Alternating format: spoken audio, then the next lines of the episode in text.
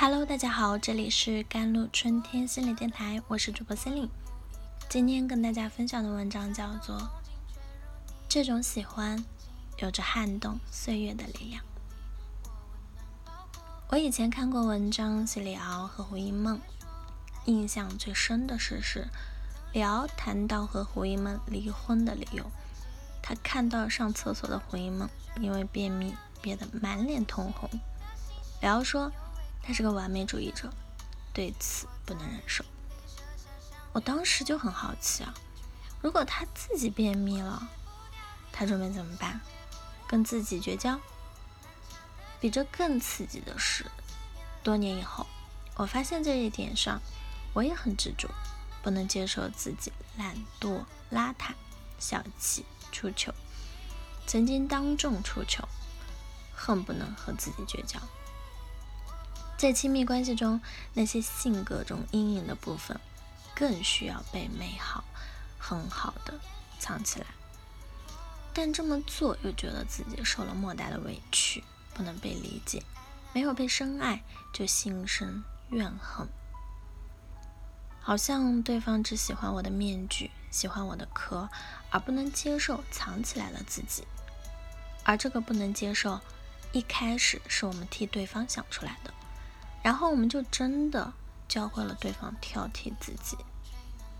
我是不惯于吵架的，因为我觉得如果吵架就显得我不宽容、不善解人意、不贤妻良母，我在对方心中的形象就会变得面目可憎。刚结婚的时候和老何有过激烈的争吵，他总是表达：虽然你有时候很讨厌，但是我还是很爱你。对于我而言是很治愈的一件事情，而一段婚姻都需要经过这些阴影部分的失恋。如果这个阴影被看见、被接纳，那么需要掩藏的情绪张力就会减少，甚至消失。那我们就有机会去整合，我们才会真正感觉到自己好的部分，去迈向更成熟的生命状态。但是很多亲密关系都迈不过这个坎儿，那些阴影释放到婚姻当中，婚姻会被摧毁，或者维持着一个婚姻的外壳，在这个外壳的内部，彼此坏的部分在相互的伤害，然后疏远。很多人好奇，有些人一直互相伤害，为什么不离婚？这里还有个深层的原因是。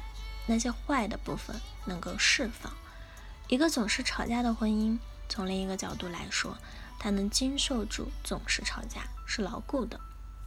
两个人对此或者彼此是有回应的，那没有消失，没有离开，我们会觉得这个婚姻太糟糕了，总是吵架，早就应该结束了。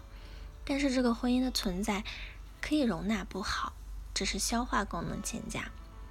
我们很多人都不具有容纳坏的能力，这个坏是打双引号的啊，因为我们自己就不可以犯这么多错，就不可以什么都不会，犯错会被惩罚，事情做不好会被嫌弃，所以看到伴侣有这些表现的时候，我们对自己坏的部分的防御立马被激活，我们会打压和指责这些坏的部分，就像曾经有人对待我们一样。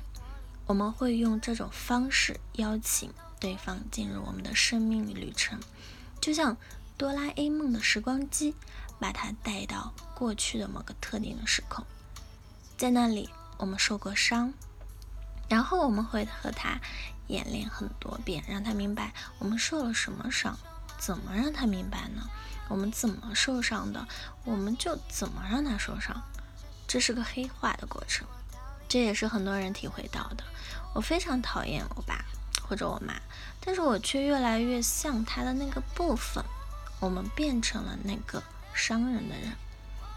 如果对方能经受住这些黑化的能量，没有破碎，没有报复，没有离开，并且理解了对方，真的在过去经历了一段很难的时光。因为如此。才对关系有了更多的防备和愤怒，有了更多的猜忌和控制，是不得已才学会了这些，情有可原。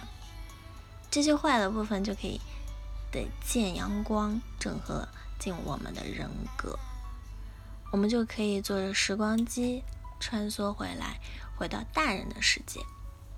有些人很幸运啊，遇见一个人懂得他，并且在他反复试炼的过程中，一直在表达“你好，我很喜欢你”。不好的时候，我也很喜欢。这种喜欢有着撼动岁月的力量。但是有些人去了另时空之后，两个人就一直困在那个受伤的关系里，回不来。如果回去的那段时光真的太黑暗、太恐惧了，使得一个孩子内心充满了毁灭、破坏、报复的冲动和欲望，而对获得爱完全丧失了信心，那些坏的部分就很难被拯救，而且这些坏。会对他人极具伤害性，比如残忍、暴力、反社会，这些坏很难靠亲密关系来修复，需要靠专业的治疗甚至法律来帮助约束。这样的坏，大家绕道远行，因为你陪他去了，回不来。好了，以上就是今天的节目内容了。咨询请加我的手机微信号：幺三八二二七幺八九九五，我是司令。我们下期节目再见。